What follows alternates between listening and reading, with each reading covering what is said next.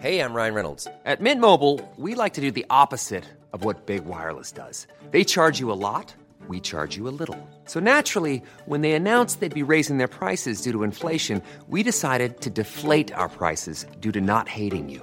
That's right. We're cutting the price of Mint Unlimited from $30 a month to just $15 a month. Give it a try at mintmobile.com slash switch. $45 upfront for three months plus taxes and fees. Promo rate for new customers for limited time. Unlimited more than 40 gigabytes per month. Slows. Full terms at mintmobile.com.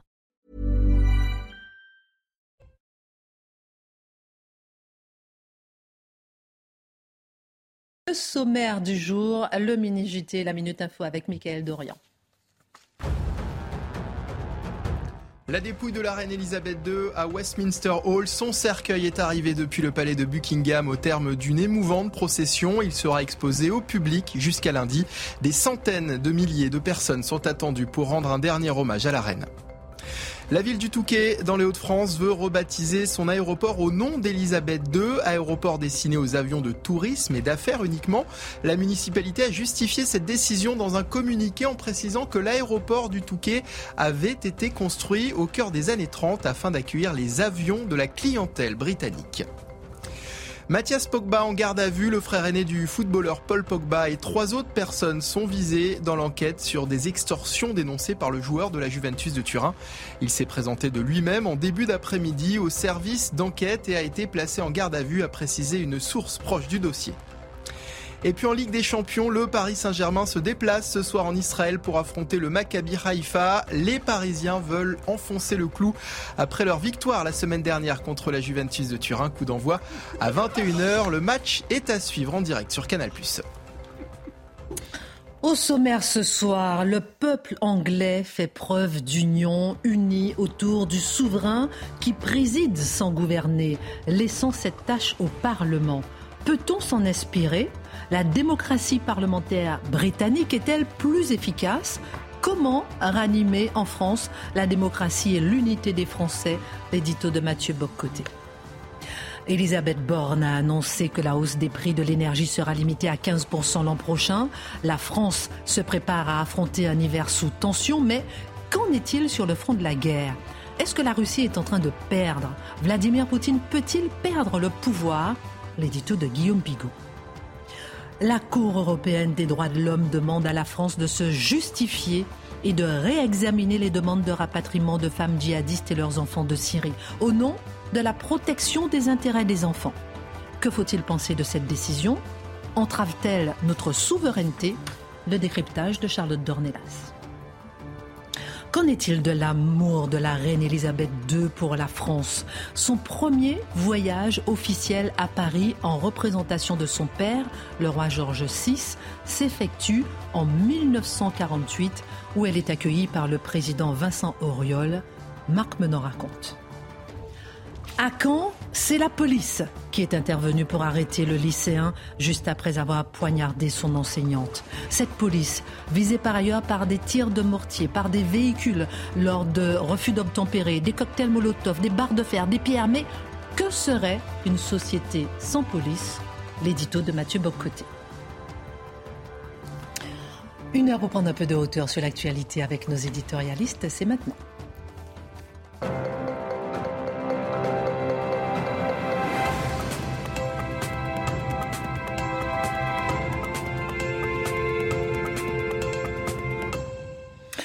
Bonsoir à tous, ravi de vous retrouver. Je ne dirai pas quelle chanson chantaient les garçons autour de la table et Charlotte aussi. Ça reste entre nous, mais Merci on a bien pour votre discrétion. Nous sommes enfin dans la respectabilité. Non, vous chantiez l'hymne anglais et j'ai beaucoup, j'ai beaucoup apprécié. Ah, pas du tout. oui, pas moi. Bon, en tout cas, vous On êtes n'en dira enfin- pas plus. Guillaume, on est ravi de vous retrouver euh, ce ravi soir. aussi. Alors aujourd'hui euh, a eu la procession de la reine Elisabeth II. Les princes William et Harry ont accompagné leur père Charles III. Ils ont marché ensemble derrière le cercueil de la reine Elisabeth II. Mais on va s'intéresser, mon cher Mathieu, à la démocratie parlementaire anglaise. Est-elle la vraie démocratie? Très intéressant. Parce que en France, le vrai pouvoir appartient au président. Les ministres eux-mêmes n'ont plus guère d'autorité ni d'autonomie. Le Parlement est relégué. Alors qu'au Royaume-Uni, c'est le contraire, c'est la continuité, le sens de l'histoire. La protection du peuple est assurée par le souverain et le pouvoir exécutif par le gouvernement clairement responsable devant le Parlement. Où est la vraie démocratie? Alors, il y a une vieille tradition française d'admiration pour la Grande-Bretagne euh, qui remonte, euh, on pourrait dire à Montesquieu, une, admiration qui est politique, notons-le. Il ne s'agit pas d'une admiration culinaire, on comprend pourquoi. Euh, il s'agit quelquefois d'une admiration pour l'attitude anglaise, on admire le flegme britannique, certains admirent l'élégance britannique, mais au cœur de l'admiration française pour les Anglais, pour les Britanniques, il y a cette admiration pour un régime politique qui serait finalement l'envers du régime français et plus encore de la société française. Et on trouverait en Grande-Bretagne, au Royaume-Uni, toutes les qualités manquantes à la démocratie française. Ce qu'on dire, c'est la toile de fond d'une admiration qui est portée surtout par deux traditions de pensée. D'abord, les libéraux, je l'ai dit, ça remonte à Montesquieu, qui globalement regardent les Britanniques et se disent, voilà une société plus organique, j'y reviendrai, plus équilibrée, moins absolutiste, qui a davantage de sens des libertés, qui est davantage décentralisé, on dirait aujourd'hui, qui a davantage de sens des contre-pouvoirs. Euh, en fait, un pays qui mise davantage sur la société que sur l'État. Et on peut dire que de Montesquieu à aujourd'hui, les libéraux français ont tendance à regarder la Grande-Bretagne en disant voilà le modèle, c'est l'envers de notre modèle français et il faudrait s'éduquer à la lumière de Londres. La tradition contre-révolutionnaire aussi, évidemment, qui n'a pas fait la paix avec la Révolution, qui n'a pas fait la paix ni avec 89 ni avec 93, dit finalement, regardez, il aurait été possible, il aurait été possible de même d'établir, de, de s'inscrire sous le signe de la continuité historique, on en parle beaucoup, mais aussi de, de, de s'acclimater à la démocratie sans renier pour autant la tradition, l'histoire du pays, l'âme du pays. On pourrait dire que ces deux traditions convergent au 19e siècle et un peu, un peu au 20e avec cette idée qu'on a finalement le modèle d'une démocratie apaisée, pragmatique, tranquille, qui serait l'envers d'une société française hantée par la passion de la guerre civile. Guillaume Perrault, dans le Figaro, je crois que c'était vendredi, si je ne me trompe pas, ou jeudi, a fait un très bon papier sur, cette question, sur l'admiration française pour la Grande-Bretagne. Et il cite, il cite Élie Alévi, qui est un des grands historiens et penseurs début 20e. Et Élie Alévi écrit, on est en 1906, il revient de Grande-Bretagne. Et il écrit à sa femme, il vient de voir une manifestation euh, socialiste dans les rues. Il écrit Quand j'écoute, comme hier, à la Société de philosophie, un socialiste révolutionnaire français divaguer trois heures de suite au milieu de l'attention respectueuse d'une trentaine de fonctionnaires, je souhaite d'avoir une religion, un roi, respecter les institutions établies pour donner une assiette à ma vie et sentir que quelque chose autour de moi et en moi s'oppose au tumulte, à la violence, à l'incohérence et à la funeste éloquence. Alors, on voit, on comprend très bien ce dont il est question. Tocqueville aussi disait, à la fois dans la démocratie en Amérique, mais aussi dans ses souvenirs, il dit le drame de la politique française, c'est ce qu'il appelait la politique littéraire. L'expression a été reprise, donc une politique qui construit des systèmes, qui construit des théories, qui construit un monde idéal, mais qui est étranger au monde réel trop souvent. Alors, qu'est-ce qu'on trouve dans l'admiration française pour la Grande-Bretagne? J'y reviens. Un régime parlementaire apaisé, non, idéologique, pragmatique, où finalement il est possible de s'entendre, où ce ne sont pas des doctrines absolutisées qui s'affrontent, mais des conceptions différentes d'un intérêt général sur lequel on peut finalement s'entendre autour de compromis pragmatiques. Un régime qui est étranger aux passions de la guerre civile, et un régime, encore une fois, donc une société plus organique, où les libertés se sont accumulées au fil de l'histoire, qui n'ont pas eu besoin d'un grand recommencement, d'une table rase, d'un an zéro à partir de laquelle on peut tout reconstruire à partir d'un plan rationnel. Donc une société moins rationaliste, plus organique. Tel est, je pense, c'est à ce moment que les libéraux et les contre-révolutionnaires se rencontrent dans la pensée politique française et tournent leur regard vers Londres et se disent ce serait bien d'être anglais. Mais est-ce que la démocratie britannique est vraiment plus efficace? J'ai plein de questions encore à vous poser, hein, parce que c'est passionnant à, ah, analyser. Alors, plus efficace, la question du Brexit, qui est toute récente en fait, est assez passionnante. Les Britanniques, dans leur système, qui est un système parlementaire classique, la question européenne traversait la vie politique britannique depuis le début des années 90. En fait, on pourrait dire qu'elle se construisait politiquement depuis les années 90, même 80. Qu'est-ce qu'on voit? Eh On voit que le système euh, parlementaire britannique n'était pas capable d'accueillir cette question, de lui faire une place. Elle clivait les partis et à l'intérieur même des institutions parlementaires britanniques, elle travaillait les partis sans être capable de s'imposer. Comment s'est-elle imposée? Par le détour des institutions européennes, paradoxalement. Pourquoi? Parce que le système parlementaire britannique ne favorise pas l'apparition de tiers partis, de, nouveaux partis politiques. C'est un système qui favorise la stabilité. Le UKIP, le parti porté par Nigel Farage, qui a réussi à imposer la question du référendum au Parti conservateur et qui a donc posé le référendum et conduit la Grande-Bretagne à sortir de l'Union européenne, eh bien, ça, c'est grâce, c'est particulier, c'est par le détour des institutions européennes que les anti-européistes britanniques sont parvenus à sortir la Grande-Bretagne de l'Union européenne. Pourquoi je mets l'accent sur cela? Très Parce que ça ben nous... oui. Ah ben oui, c'est que c'est un, un- un chemin de détour Oui. et ça nous montre qu'on est dans un système, le système britannique, qui est hostile à l'innovation politique, pour le meilleur et pour le pire. Mais c'est quand il y a eu cette possibilité d'innovation politique par les élections européennes, qui sont toujours favorables aux partis nouveaux, qu'il y a eu la possibilité d'imposer le Brexit. Donc c'est assez intéressant. On dit quelquefois la France devrait s'inspirer de la Grande-Bretagne. C'est ce que j'évoquais plus tôt. Le problème, c'est que les régimes politiques ne sont pas simplement de pure construction rationnelle. Ils s'inscrivent dans une histoire, une culture, une culture politique. Est-ce que la culture politique française est accordée au régime parlementaire britannique? Bien franchement, pas tant que ça. Au cœur de la, culture politique française, il y a la figure du président, qui est presque l'héritier à sa manière d'un souverain absolu. Et quel pouvoir prête-t-on au président? Moins la capacité d'unir la nation que d'incarner un vrai volontarisme politique. Et je dirais que le génie de la France, quand on regarde le- regarde à partir du monde, c'est cette capacité, on croit aux politiques et à sa capacité de changer le cours de l'histoire. Le problème, c'est quand le politique consent au fait d'être entravé lui-même par tel de cours de justice étrangère, par tel cours de justice européenne, par la puissance des administrations, par tel CEDH, et ainsi de suite, on, On en en parlera reparlera. avec Charlotte. Eh bien, le pouvoir politique se neutralise lui-même et le volontarisme politique français décide de s'auto-émasculer, ce qui est rarement agréable dans la vie. Euh, J'ai ensuite, pas testé. j'ai pas testé, mais on m'a dit que c'était pas bien. D'accord. Ensuite, il y a le génie du pluralisme politique à la française. En, Grande- en Grande-Bretagne, des, fa- des familles politiques moins idéologiques qu'ailleurs. En France, beaucoup de diversité idéologique, mais un système parlementaire qui, de- dans, sous la Ve République, tend à étouffer cette diversité idéologique. Dès lors, le pluralisme idéologique intellectuel français peine à s'exprimer à l'Assemblée. Donc, c'est comme s'il y avait ça. une double mutilation politique française. Le volontarisme est étouffé, le pluralisme est étouffé, et les Français se sentent en, je dirais, en panne démocratique. C'est ça. Alors, au fond, Mathieu, en organisant un référendum sur l'Europe, question subsidiaire, la Grande-Bretagne a donné le pouvoir ultime au peuple par le référendum, alors que nous, lorsqu'on a dit non à Maastricht, que s'est-il passé? On a manœuvré, si vous permettez l'expression, au Parlement pour pouvoir contrecarrer la voix du peuple. Ben, c'est le grand paradoxe, c'est-à-dire, il y a le nom que vous évoquez tout à euh, avec justesse en 2005 à la Constitution européenne. Qu'est-ce qu'on voit? On voit les Français par référendum, et la France sacralise officiellement la souveraineté populaire. Mais quand le référendum ne donne pas le résultat attendu, eh bien, on mise sur le Parlement pour renverser le référendum.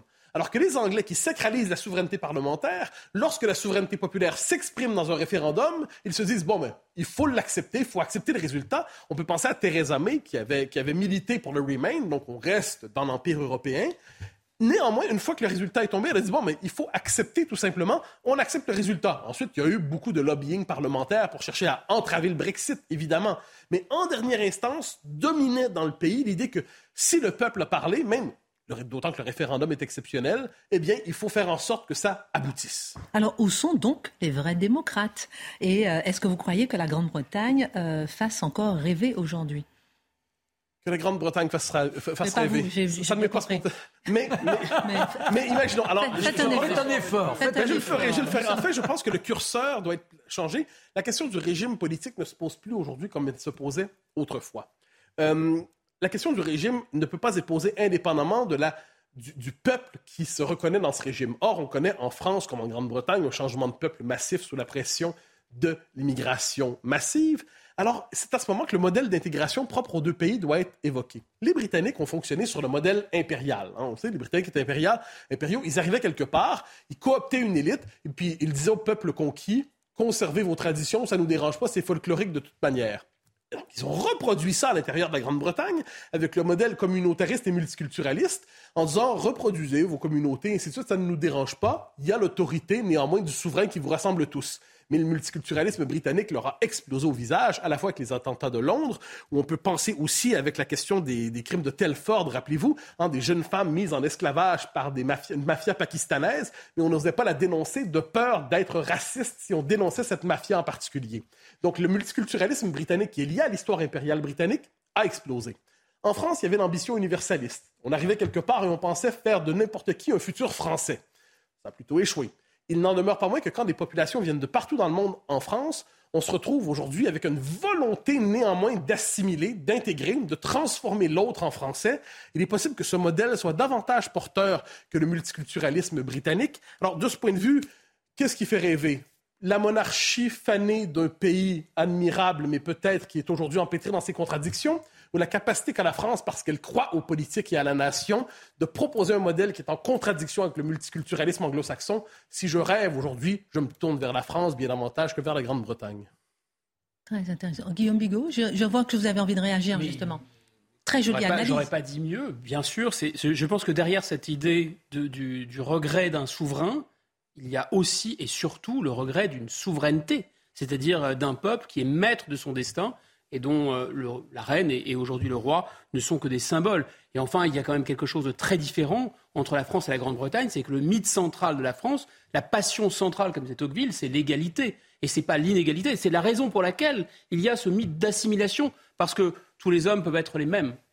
Moi, j'aurais voulu que la souveraineté française, sous la République, devienne la souveraineté laïque, la souveraineté de la laïcité. Serait permis tel que Mathieu vient de le décliner, d'avoir la potentialité d'une assimilation où les uns et les autres sont fiers d'être français, sont fiers de vivre dans un monde de liberté en sacrifiant au moins dans leur quotidien leur euh, culture originelle. Mais malheureusement, par lâcheté, les politiques, tous bords confondus, sont les fossoyeurs de cette laïcité. On a donc perdu notre souveraineté d'une république de liberté. Et Marc, en un mot, par rapport à l'analyse euh, de Mathieu Bocoté, vous, êtes, vous appréciez quand même justement le système français par rapport au système. Oui.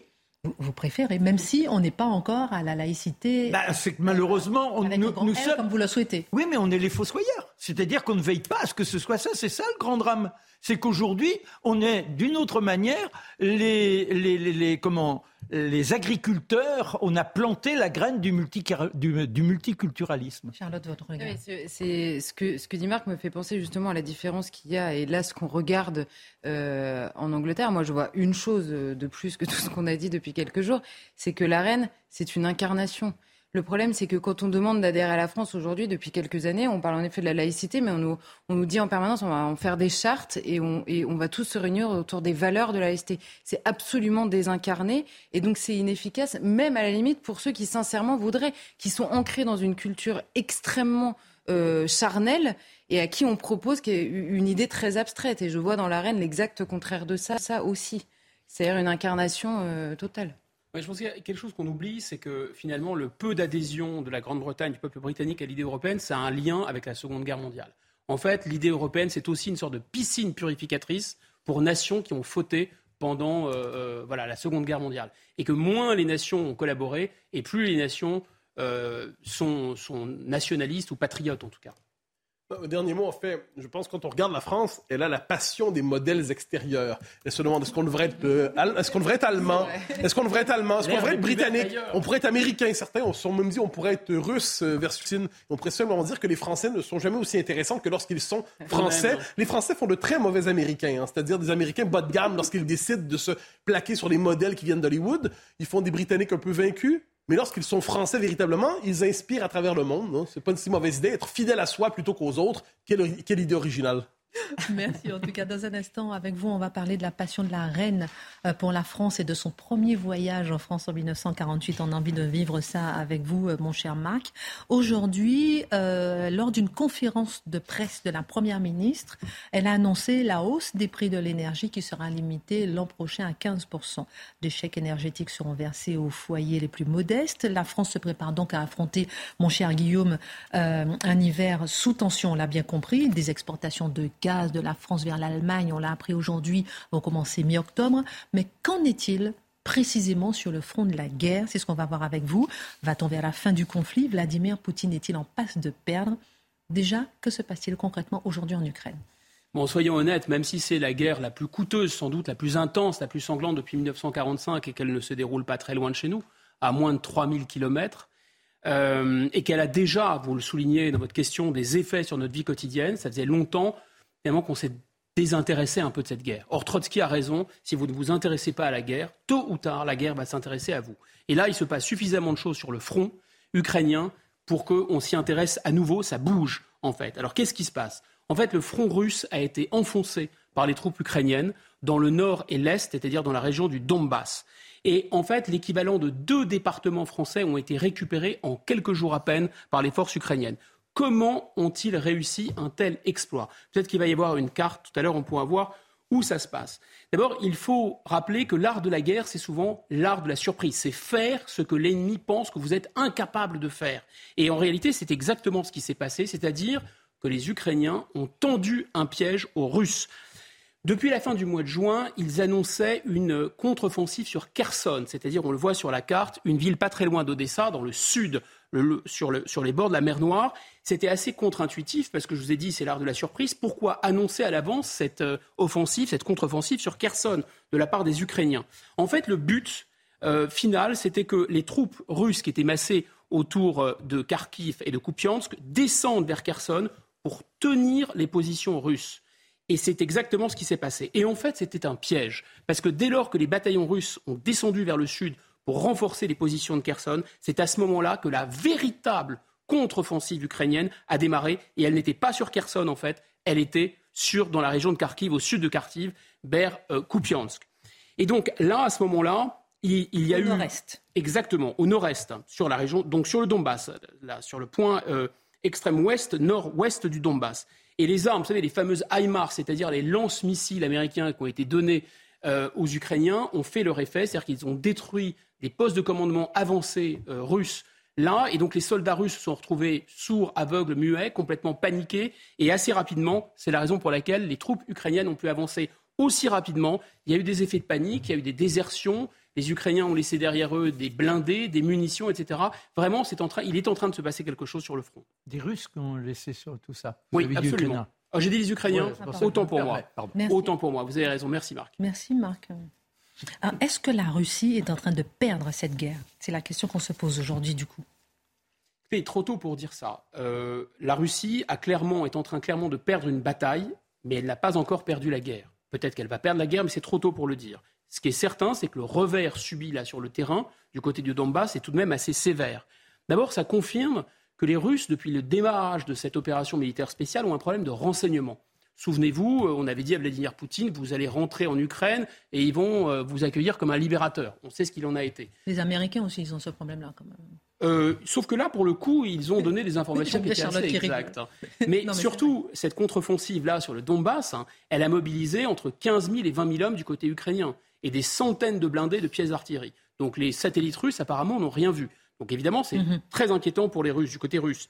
Deuxièmement, sur le plan psychologique, il faut imaginer que entre juin, juillet et août, en trois mois, les Russes avaient avancé de 1600 kilomètres euh, au prix de milliers et de milliers de morts. Or là, ils viennent de perdre 6000 kilomètres en six jours seulement. Trois mois, 1600 kilomètres, six jours, 6000 kilomètres perdus. Donc vous imaginez l'impact sur le moral des troupes russes. La motivation dans une guerre est un facteur central. Inversement pour les Ukrainiens, évidemment, depuis le démarrage, ils reculaient, ils subissaient, et là, ils remontent les couleurs dans des villes comme euh, Kupiansk, par exemple. Sur le plan logistique, reparlons de Kupiansk. Kupiansk, qu'on peut revoir sur la carte, c'est une ville assez importante parce que c'est un nœud ferroviaire et c'est un nœud routier. Et ça permettait aux troupes russes dans le sud, vers Severodonetsk par exemple, aux, troupes russes vers le sud du Donbass d'être alimentées en troupes fraîches, alimentées en munitions, alimentées en armes depuis la ville russe de Belgorod. Or, cette, ligne logistique, elle est maintenant coupée. Donc c'est un revers important, je disais, mais ce n'est pas encore la guerre qui est perdue. Pourquoi? Parce que 6 000 km, c'est beaucoup, mais c'est relativement peu par rapport aux 120 000 km que l'armée russe contrôle sur le territoire ukrainien. Ensuite, on a dit qu'il y avait des désertions. C'est tout à fait exact mais il y a eu aussi un ordre de repli donné par l'état-major russe. D'ailleurs, il faut parfois savoir perdre une bataille pour gagner la guerre. Et depuis le démarrage, les Russes ont abandonné, souvenez-vous, Kiev et, Kharkiv, par exemple, mhm. et pourtant ils ont repris l'avantage. Donc, il est trop tôt pour se réjouir. De la même façon que la, la, riposte du Kremlin, la vengeance, on peut dire, du Kremlin a déjà démarré, puisqu'ils ont bombardé non seulement un certain nombre de localités du Donbass qui ont été reprises tout de suite, mais ils ont bombardé une centrale électrique qui alimentait six régions euh, d'Ukraine en électricité. Et on peut faire le pari que si on se rappelle que la centrale de Saporidja est coupée du réseau électrique ukrainien, que le pari de Vladimir Poutine, c'est de compter sur le général Hiver pour que les Ukrainiens, voilà, la, volonté ukrainienne vacille quand ils auront très froid cet hiver. N'oublions pas que la guerre, c'est aussi un duel de volonté. Enfin, il reste cette disproportion de force qui est considérable. C'est-à-dire que tout ce que les Ukrainiens peuvent mettre en face en artillerie, même avec l'aide des Américains, n'est pas grand-chose finalement face à la puissance de feu d'artillerie de l'armée russe. Deuxièmement, si les Ukrainiens sont mobilisés à bloc jusqu'au dernier homme et donnent tout ce qu'ils peuvent parce qu'ils sont dos au mur et on les comprend, la Russie, elle, n'a pas mobilisé. Je vous rappelle qu'il ne s'agit pas d'une guerre pour Vladimir Poutine pour l'instant, mais d'une opération militaire spéciale. Alors toute la question est de savoir si Vladimir Poutine est assez fort politiquement, s'il y en avait besoin pour mobiliser. Alors est-ce que Vladimir Poutine peut perdre le pouvoir? On se pose la question juste après la pause.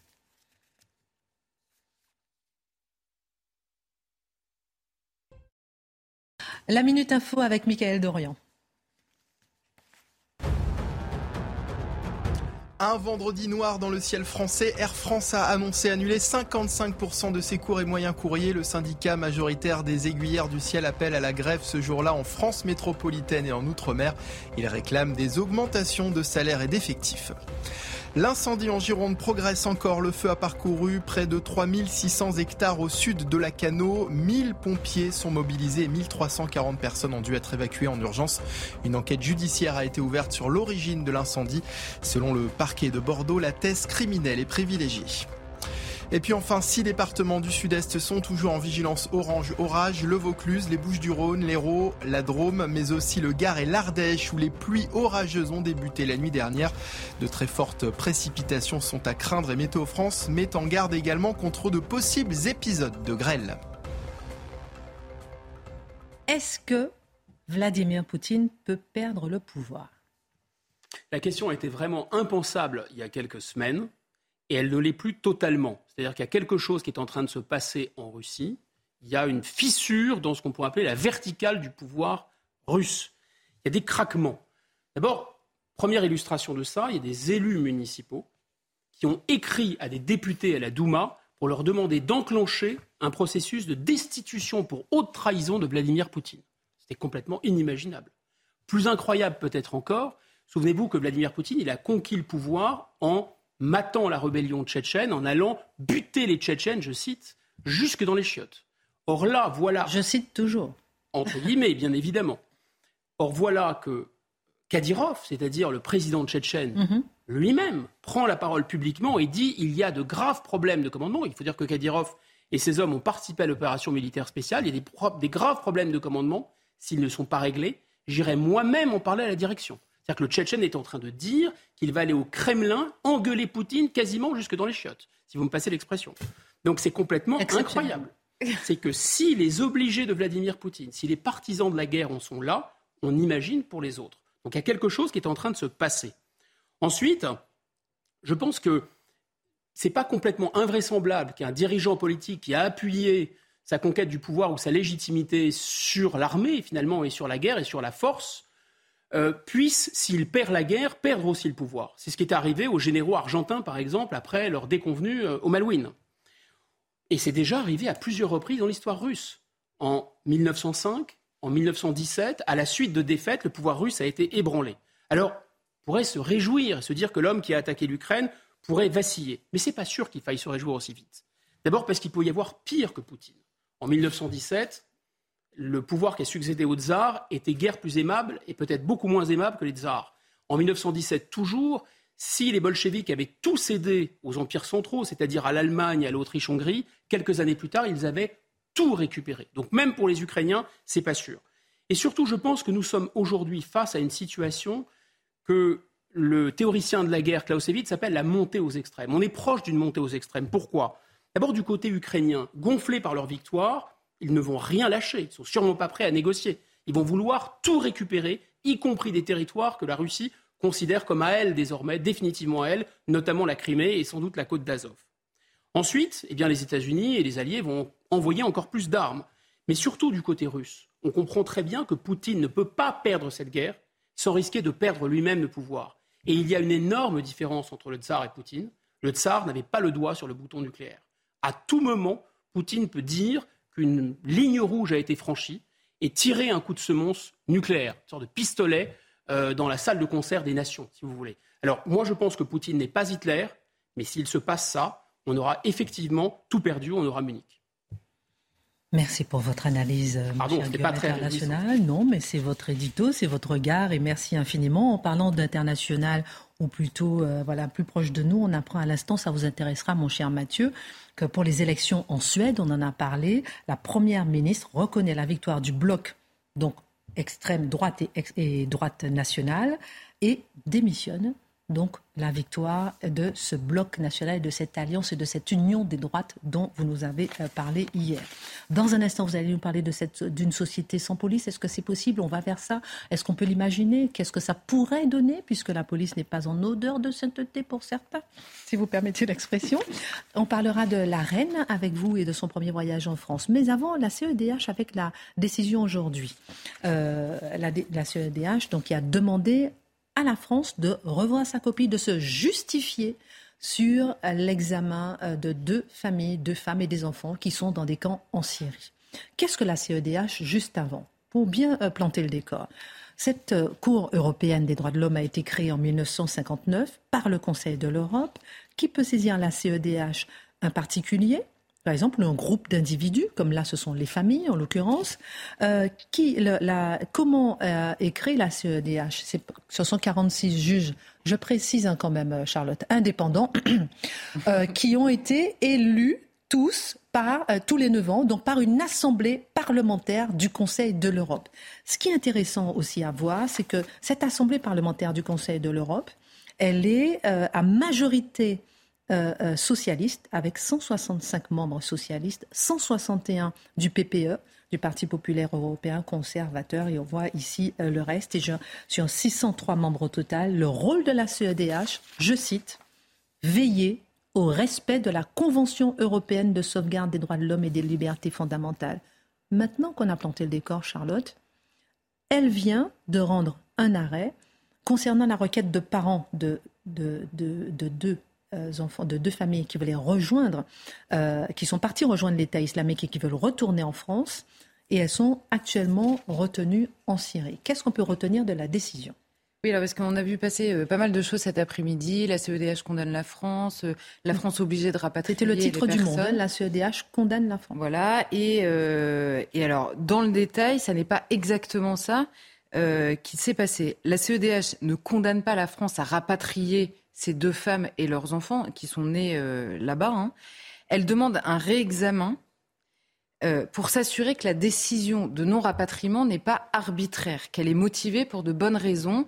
Euh, évidemment, c'est le rôle de la CEDH, hein, c'est d'être sur le terrain juridique. Après, ma chronique n'est pas de savoir est-ce que la CEDH c'est bien ou c'est mal, c'est pas le sujet, mais étant donné que c'est son rôle, elle est sur le terrain juridique et elle dit il faut que les requérants, en l'occurrence les parents de ces deux euh, femmes puissent examiner et faire examiner éventuellement par la justice les motifs du refus de ce rapatriement.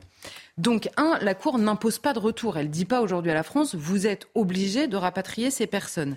Elle, elle, précise même, et là je cite, la Cour précise que les ressortissantes, ces deux jeunes, filles, ces deux jeunes femmes, ne bénéficient pas d'un droit général au rapatriement.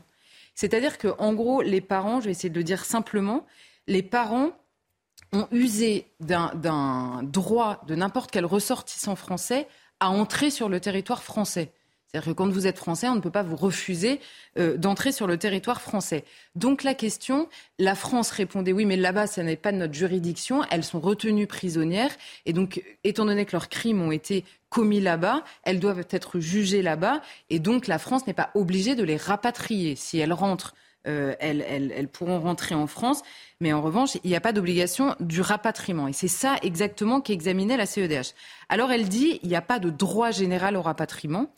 En revanche, étant donné les circonstances et euh, les, éléments extérieurs, on va dire, qui en Syrie font peser sur l'intégrité physique des femmes et euh, considérant l'intérêt supérieur de l'enfant, il y a possiblement ce qu'ils appellent une, obligation positive des États à rapatrier. Donc c'est ça, en gros, la, CEDH demande à la France de préciser son refus pour savoir si oui ou non elle est dans son droit.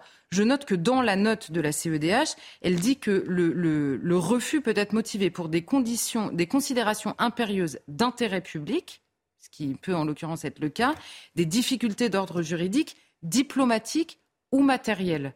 Donc c'est assez large finalement. La CEDH dit pourquoi pas, vous pouvez refuser le rapatriement, on voudrait juste savoir pourquoi. Et pour les enfants, évidemment, elle ajoute dans sa décision qu'il faut examiner et motiver en fonction du respect de l'intérêt supérieur des enfants. On en avait déjà parlé sur ce plateau, la question se pose évidemment euh, différemment. Alors cet arrêt, il était extrêmement attendu par les familles requérantes, évidemment, mais également par d'autres pays qui sont confrontés au même problème, des pays qui appartiennent à la CEDH et euh, qui se sont dit cet arrêt va devenir jurisprudence, qu'ils aient ou pas euh, la même politique que la France, c'est-à-dire euh, la France, c'est au cas par cas. Hein. vous savez, jusqu'à maintenant, on accueillait les enfants orphelins les enfants dont les mères se, enfin, je, veux dire, les mères abandonnaient leurs droits sur les enfants, donc les enfants rentraient seuls, et certaines mères au cas par cas. Et là, il y a plusieurs, euh, plusieurs pays, il y a sept États membres de la CEDH qui sont intervenus dans la procédure, euh, puisque l'audition avait eu lieu il y a un an. Donc voilà pour ce qui est exactement, euh, ce, que, exactement ce que la CEDH demande à la France. Que faut-il penser de cette décision au regard de la situation des ressortissants français détenus au Proche-Orient? Le problème, c'est qu'il y a plusieurs niveaux de lecture qui peuvent être contradictoires. Il y a d'abord l'avis euh, qu'on peut avoir les uns et les autres, mais il y a dans, comment dire, dans la disposition politique et dans le choix que nous avons fait ou que nos autorités françaises ont fait au fil des années de remettre de se remettre entre les mains de la CEDH, il y a une certaine logique dans cette décision. Euh, là, ce n'est pas un jugement moral, hein, c'est un jugement par rapport à la situation dans laquelle on est. D'abord, en effet, vous l'avez dit, la CEDH est de veiller au respect de cette convention, euh, et ce sont les différents gouvernements français qui ont accepté à la fois la convention et l'entrée dans la CEDH. Ça. Donc, donc, elle, à la limite, elle fait euh, son job. Ensuite, les recours individuels devant la CEDH contre le gouvernement français ont été autorisés en France depuis 81. Donc là encore, c'est l'ordre voulu par euh, le gouvernement français à l'époque, mais par les gouvernements successifs qui, me semble-t-il, ne sont pas revenus dessus. Donc, euh, il y, a quand même une chose qu'il faut noter, c'est que les, deux grands-parents, là, ou parents et grands-parents, ils ont d'abord fait un recours devant le tribunal administratif, puis devant le Conseil d'État, qui se sont déclarés non compétents, disant c'est une question qui relève de l'exécutif français. La justice ne peut pas être compétente parce que nous ne savons pas tout des conditions diplomatiques, des conditions sur le terrain, des conditions de sécurité et de la guerre elle-même. Donc vous noterez que deux instances françaises se déclarent non compétentes au profit de l'exécutif français et que finalement c'est la CEDH, instance européenne, qui, elle, contraint euh, par sa décision le gouvernement français. Ça, pour le dire, on peut trouver ça scandaleux, mais il faut, euh, il faut comment dire, euh, le, dire au gouvernement français. C'est à lui de changer cette, cette série d'entraves qu'il a lui-même choisies, on va dire. Et alors, pour plus sur le fond, puisque vous me demandez ce qu'il faut penser de la décision, un, la France disait ne pas avoir juridiction donc sur ces territoires. Le problème, c'est que ces deux femmes-là, en l'occurrence, elles sont entre les mains des autorités kurdes en Syrie, autorités qui ne sont pas reconnues internationalement et sur le territoire syrien, et nous n'avons plus aucune relation diplomatique qui n'ont pas été restaurées avec la Syrie. Donc il n'y a pas de juridiction, mais qui là, euh, la question reste entière. Ensuite, la France veut un jugement sur les lieux du crime. Là encore, on a un problème l'idée d'un tribunal international est totalement une impasse depuis, euh, euh, depuis des années. L'Irak ne veut plus juger de nouveaux djihadistes, hein, pour d'autres éventuellement, et le gouvernement syrien n'exerce plus son autorité sur les territoires kurdes qui ont une sorte euh, d'autonomie de fait, en tout cas par rapport aux prisonniers. Hein, Tout le monde se file le bébé, en fait. Voilà, et les Kurdes, en dernière instance, demandent aux pays occidentaux de récupérer leurs ressortissants. Et enfin, la France, dernière, euh, dernière chose qu'elle plaidait, on va dire, devant la CEDH, disait ne pas avoir les moyens pour ces rapatriements, disant que ça mettait potentiellement euh, ces agents en danger sur le terrain, puisque c'est un terrain de guerre. L'argument n'est pas extrêmement recevable dans la mesure où on en a récupéré certains. On a récupéré des enfants, on a récupéré parfois des femmes. Et donc, est-ce que c'est vraiment une question de moyens? Je note que ce soit la France euh, quand la France s'est défendue devant la CEDH, à aucun moment elle n'a évoqué le véritable problème de fond, à savoir ce sont des adultes qui librement ont décidé de retourner leurs armes contre la France. C'est le seul sujet, en tout cas c'est le sujet que tous les Français ont dans la tête quand massivement ils refusent ce retour-là. C'est le seul qui n'est pas évoqué. Tout le monde essaye d'aller dans la brèche juridique euh, dans un sens comme dans l'autre, et c'est le seul sujet, c'est l'éléphant au milieu de la pièce que personne n'évoque. Alors on finit par comprendre que nous n'aurons finalement certainement pas le choix que de rapatrier, c'est plutôt clair. Est-ce qu'il y aurait d'autres solutions éventuelles? ben, euh, En fait, euh, dans, dans l'état actuel des choses, encore une fois, il y a trois choses qui nous empêchent et on se dit, en effet, on va forcément euh, arriver là. Un, les pays qui détiennent ces prisonniers, qui sont ressortissants français aux yeux du droit et avec leurs papiers, réclament que nous les recevions. Vous savez, on parle souvent ici des pays d'origine de personnes criminelles, délinquantes ou terroristes qui refusent de donner des laissés-passer consulaires pour récupérer ces personnes-là. Ils le refusent exactement de la même manière que nous n'avons pas envie de récupérer ces ressortissants-là. Le problème, c'est que les pays dans lesquels ils sont actuellement nous demandent expressément de le faire. Donc là, il y a une cohérence de politique générale. Euh, vis-à-vis de ces pays-là. Hein. Je ne dis pas vis-à-vis des personnes qui, en effet, librement sont parties se battre. La question euh, se pose. Deux, nous avons en effet remis notre souveraineté, en l'occurrence juridique, entre les mains de la CEDH. Il faut reprendre les choses dans l'ordre. Puisque c'est comme ça, nous sommes obligés d'écouter l'avis aujourd'hui de la CEDH et de nous y plier. Maintenant, la question de la CEDH peut-être peut se poser, enfin calmement, euh, sans que tout de suite ce soit euh, des, des, cris d'orfraie. Et troisièmement, le vrai problème, et c'est le fameux éléphant au milieu de la pièce, est celui de la citoyenneté. Nous payons l'inconséquence politique au moment où il était possible de voter la déchéance de nationalité et surtout de prévenir quiconque passe cette frontière pour aller rejoindre un ennemi de la France est immédiatement déchu de sa nationalité française. La question se poserait différemment. C'est évidemment cette inconséquence-là qu'on paye aujourd'hui. Maintenant qu'ils sont français et que le gouvernement l'a voulu, nous en payons les conséquences. Que va-t-il se passer maintenant à suivre? Merci, en tout cas. Moi, ce qui m'étonne, c'est que la crèche Babylou a été euh, comment, euh, dans la situation d'une condamnation par cette commission et il n'y a pas eu d'exécution car Richard Malka, l'avocat de la crèche, a fait valoir que cette commission n'avait pas d'autorité. Donc, alors qu'on demandait de réintégrer la personne licenciée, elle n'a pas été réintégrée. Ah alors, je vois pas pourquoi. Le droit est malléable. Hein, Tout à fait. Le droit, en fonction des situations, en fonction effectivement de si ça arrange ou pas euh, l'État, la, nation, à suivre. Euh, Marc Menon, vous allez garder la parole puisqu'on va parler de l'amour de la reine euh, Elisabeth II pour la France. On va parler de son premier voyage en France. C'était en 1948 où elle représentait euh, son père, le roi George VI, et elle a été accueillie par le président Vincent Auriol. Qu'est-ce qu'on peut retenir de ce moment? Bah Déjà que c'est une tradition de la famille. C'est-à-dire que chez ces gens-là, monsieur, on adore la France. la reine Victoria s'est entichée de notre pays. Elle est venue plusieurs fois à Paris. Elle est devenue amie de Napoléon III. On a même érigé sur la colline de Cimier un hôtel en 18 mois qui est luxueux, qui aujourd'hui a été transformé en résidence pour personnes riches, le Regina, parce qu'elle voulait aller très souvent à Nice. Et la promenade des Anglais, c'est parce que les Anglais étaient entichés de notre sol et ils ont fait en sorte que l'on ait une, première bordure aménagée qui soit liée à leurs finances. Il y a ça. Et puis la langue, oh, la langue française avec ses nurs. Lorsqu'en 1948, son père lui demande de venir en France, c'est là sur une suggestion de Vincent Auriol. Ah, Vincent Auriol. On peut revoir la photo, hein, exceptionnelle. Ah, oui, la mettre pendant que vous discutez. Voilà, voilà, voilà. Alors, Vincent Auriol, il est président de la République et il a un prétexte. Ah, il y a une exposition au musée Galliera, c'est huit siècles de vie britannique. Et si la princesse pouvait nous rendre visite? Eh bien, elle est au milieu, là, vous la voyez? Elle n'a pas l'extravagance Pardon Oui. Ah Vincent Auriol, il est à droite avec les lunettes. Et au-dessus, vous avez la tête du prince Philippe et Madame Auriol. Voilà. Et c'est la seule excentricité lorsqu'elle arrive à Paris ce jour-là. Elle a un manteau gris, on n'est pas du tout dans ces couleurs qui attisent le regard, on est encore dans une forme de discrétion. Alors elle est venue, son père lui délègue de plus en plus euh, des missions. Il est vrai qu'il se sent malade, il abuse tellement du tabac. Bref, la voilà à la gare du Nord, un petit matin de mai.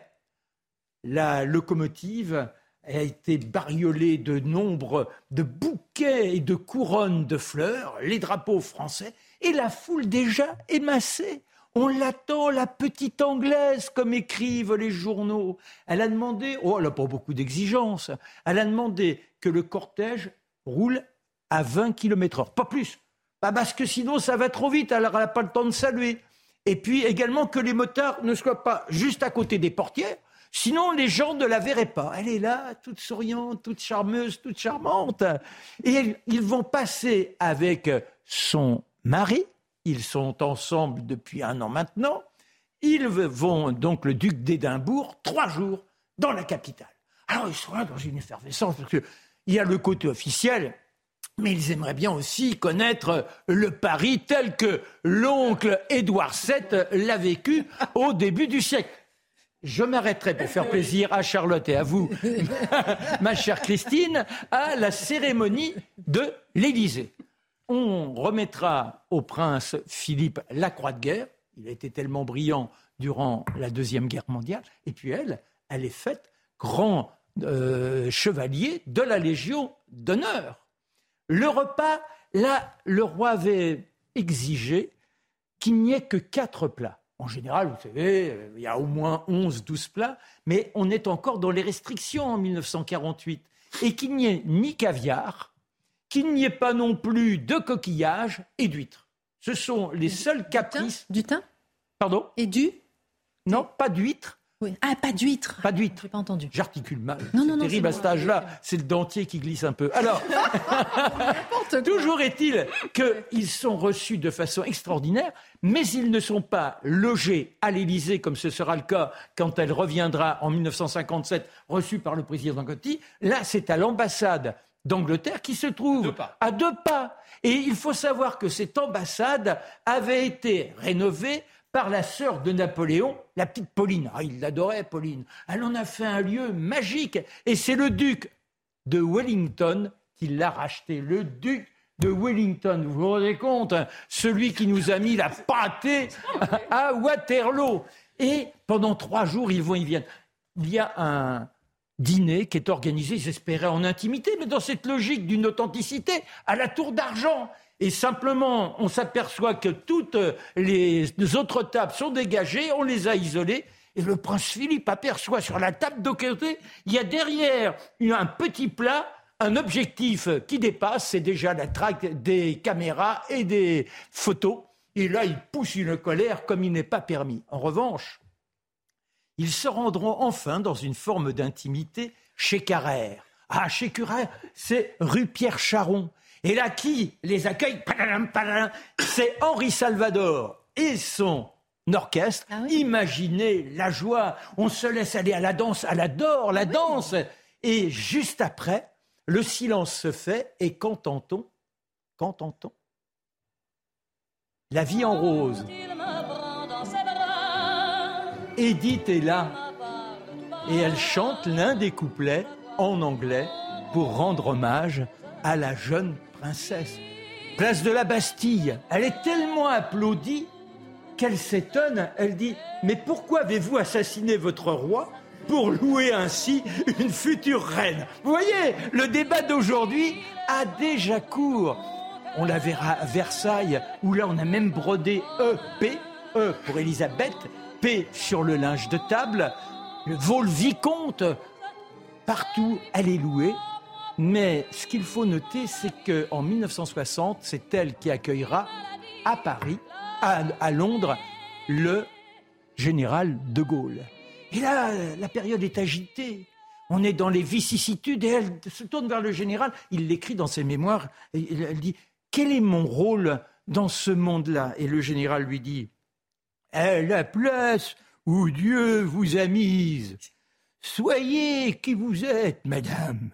Oh, vertu de la légitimité qui vous échoue, tous ordonnent dans leur royaume votre présence, votre dignité, aide à l'unité du peuple, à l'unité nationale. C'est ce que nous vivons, Exceptionnel. Merci beaucoup, mon cher Marc Menant, pour nous avoir fait vivre ce moment euh, en 1900, de 1948. Retour sur, j'allais dire retour sur Terre, non, retour, retour en 2022, où on va se poser la question avec vous, euh, Mathieu, de savoir est-ce qu'on peut avoir une société sans police Et pourquoi? Bah, Déjà, ce qui s'est passé à Caen, cette euh, femme enseignante agressée au couteau par un lycéen, la police est intervenue pour arrêter ce jeune homme. Et on va se poser la question de la police, parce que l'hostilité à la police n'est pas chose nouvelle dans notre société. On connaît le slogan qui est presque un cri de guerre, tout le monde déteste la police. Mais ces dernières années, cette aversion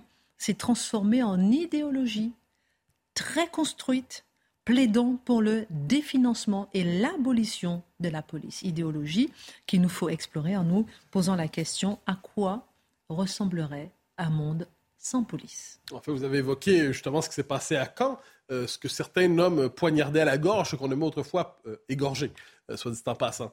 Et alors, c'est le fait de la violence. Le fait premier derrière la police, c'est qu'il y a une violence en société.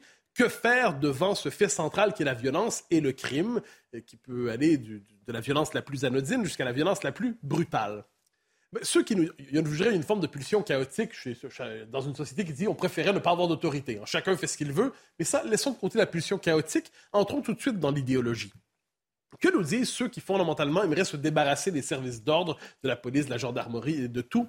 Ils nous disent la violence, le crime, tout ça n'est qu'un effet d'une structure sociale déficiente, une structure sociale qui ne fonctionne pas, d'une société injuste, d'une société qui exclut. Si on créait la société à peu près parfaite, une société qui serait parfaitement rodée, eh bien, il n'y aurait plus de violence, il n'y aurait plus de crime. Autrement dit, la tentation du mal n'est pas dans le cœur de l'homme. La tentation du mal, c'est un défaut de fabrication de la société. Fabriquons la société parfaite et il n'y aura plus de violence. Alors, quand on est dans cette logique, qui est la logique à l'origine de, des idéologies anti-police, on se dit, pour la violence résiduelle, qu'est-ce qu'on fait? On dit, il va y avoir des structures non coercitives et non autoritaires pour gérer la violence résiduelle et la déviance, parce que dans cette société, la violence, ou en fait, le crime n'est plus présent. C'est une, vision utopique et très, très optimiste sur la nature humaine. Je note que chez les marxistes, on nous disait la police est simplement la force au service des classes dominantes, de la structure dominante de la société. Quand on aura fait la révolution, il n'y aura plus de domination et donc il n'y aura plus nécessité de police. Entre-temps, les régimes marxistes ont été les plus policiers du 20e siècle. En attendant, nous prenons la peine de le nommer. Donc, donc, ce sont les fondements de cette idéologie, les fondements sociologiques. C'est cette idée qu'une société parfaitement construite serait une société délivrée du mal, dès lors délivrée de la nécessité de la police. Et quelle forme euh, prend-elle aujourd'hui? Alors, ça se passe d'abord chez les anarchistes, hein, la, mouvance anarchiste qui, elle, est dans cette logique anti-police sur le mode révolutionnaire. Et qu'est-ce qu'elle souhaite?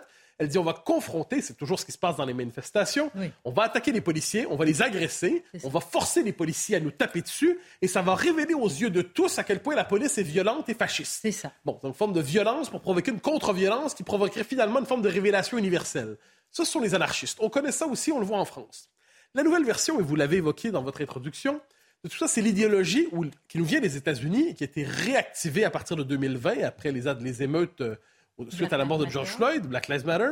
Il y a cette idée qu'il faudrait non seulement désarmer la police, mais la définancer et même l'abolir. Donc il y a cette idée qu'aujourd'hui, qu'est-ce que c'est la police?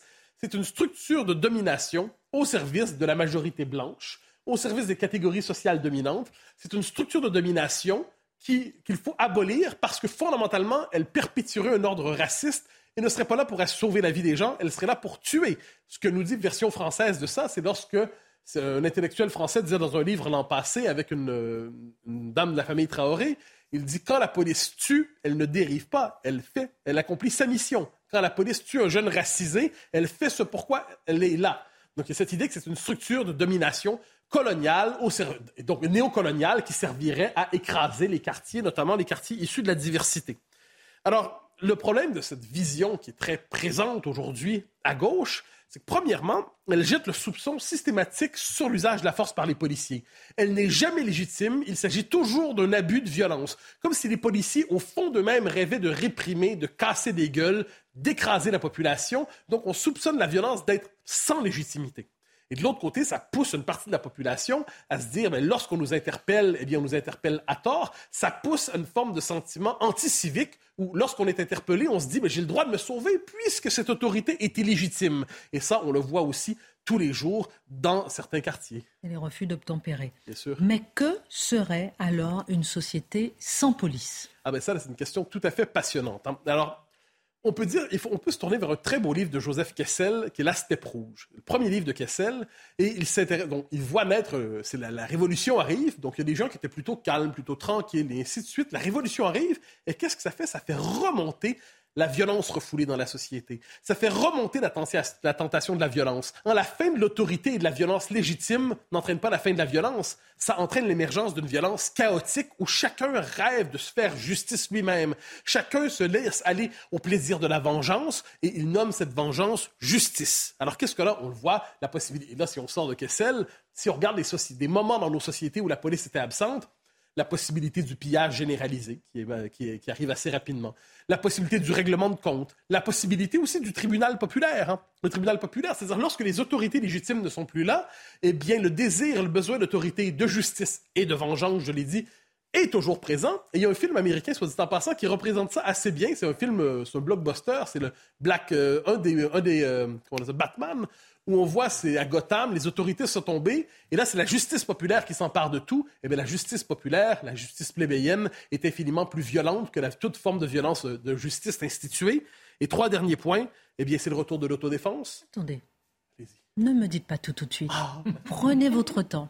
Je veux bien. Non, mais parce que c'est très intéressant cette montée de l'autodéfense et on la sent un peu même dans notre société française. Si vous permettez, je, on sent justement par rapport justement ce, ce, voilà ces vases communicants entre la police qui s'affaiblit et cette montée ou cette volonté de l'autodéfense. Oh là là, on va mettre la minute info et ensuite on revient. on revient avec Adrien Spiteri. Le cercueil de la reine Elisabeth II est arrivé à Westminster Hall cet après-midi. Une cérémonie religieuse menée par l'archevêque de Canterbury a eu lieu sous les yeux de Charles III et le reste de la famille royale. Le cercueil de la défunte reine restera exposé à Londres jusqu'aux funérailles prévues lundi prochain. Trois suspects interpellés dans l'affaire Keira Amraoui. Ils sont soupçonnés d'avoir pris part à l'agression de la milieu de terrain du PSG le 4 novembre 2021 à Chatou dans les Yvelines. Ils ont été placés en garde à vue ce mercredi matin par les enquêteurs de la police judiciaire de Versailles. Le Paris Saint-Germain, justement, affronte le Maccabi Haïfa ce soir. Un match comptant pour la deuxième journée de Ligue des Champions. Objectif enchaîner un deuxième succès après celui face à la Juventus la semaine dernière. Coup d'envoi à 21h. Un match à suivre en direct sur Canal. À quoi ressemblerait donc une société sans police? Une société violente, une société où une fois qu'on s'installe dans cet état, eh bien c'est l'autodéfense. Si personne ne me défend, je vais me défendre moi-même. On le voit aux États-Unis aussi, il y a la tentation de la communauté fermée, les gated communities. Donc, si dans les villes telles qu'elles existent, on est plus euh, protégé, on va créer des communautés privées où on se défendra par nous-mêmes si on a des problèmes. Donc, ce sont des, une forme de logique de ségrégation aussi. On va se protéger contre le monde extérieur. Il y aurait aussi, évidemment, on peut s'y attendre, des bandes qui se multiplieraient. Et il y aurait un résidu d'autorité, probablement, mais un résidu moqué, un résidu humilié à travers tout cela, en dernière instance, on doit quand même se dire une chose. il faut une police, mais tous ceux qui se disent que quel que soit le problème, il faut multiplier, multiplier, multiplier les policiers, je comprends, mais je ne rêve pas d'une société où il y a des policiers partout. Je rêve d'une société civilisée où la police existe, mais elle n'est pas nécessaire tous les jours parce que le désir de poignarder l'autre à la gorge n'est pas présent dans le cœur de l'homme en toutes circonstances. C'est sur cette réflexion qu'on va refermer face à l'info ce soir. On a de quoi digérer.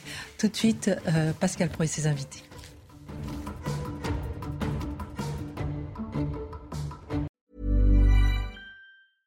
Cool fact a crocodile can't stick out its tongue. Also, you can get health insurance for a month or just under a year in some states. United Healthcare short term insurance plans, underwritten by Golden Rule Insurance Company, offer flexible, budget friendly coverage for you. Learn more at uh1.com.